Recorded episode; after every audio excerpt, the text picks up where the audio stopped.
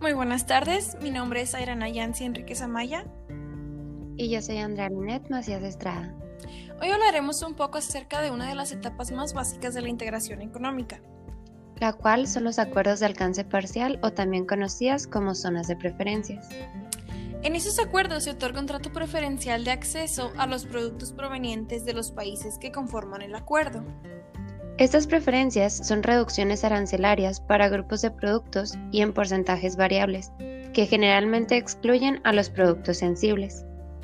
Este nivel es considerado como el principio de los acuerdos de libre comercio y ha sido usado en muchos acuerdos suscritos en Latinoamérica.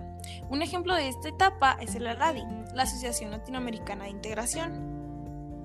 Hablando específicamente de México, encontramos los siguientes acuerdos.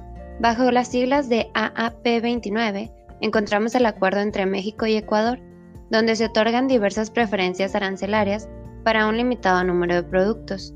Fue publicado en el Diario Oficial el 18 de septiembre de 1998, luego el 3 de diciembre del 2002 y por último el 12 de febrero del 2003, con una vigencia indefinida. Por otro lado, tenemos también el acuerdo con Paraguay, bajo las siglas AAP 38. En este acuerdo, México otorga a Paraguay alrededor de 2.000 preferencias arancelarias y recibe de este país aproximadamente 760, con una vigencia hasta que sea sustituido por un acuerdo entre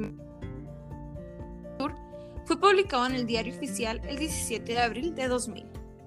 Y por último tenemos el acuerdo con Panamá con las siglas AAP 14 que fue suscrito al amparo del artículo 25 del Tratado de Montevideo de 1980 y a través de este acuerdo, México otorga a Panamá únicamente un total de 110 preferencias arancelarias del 73% en promedio.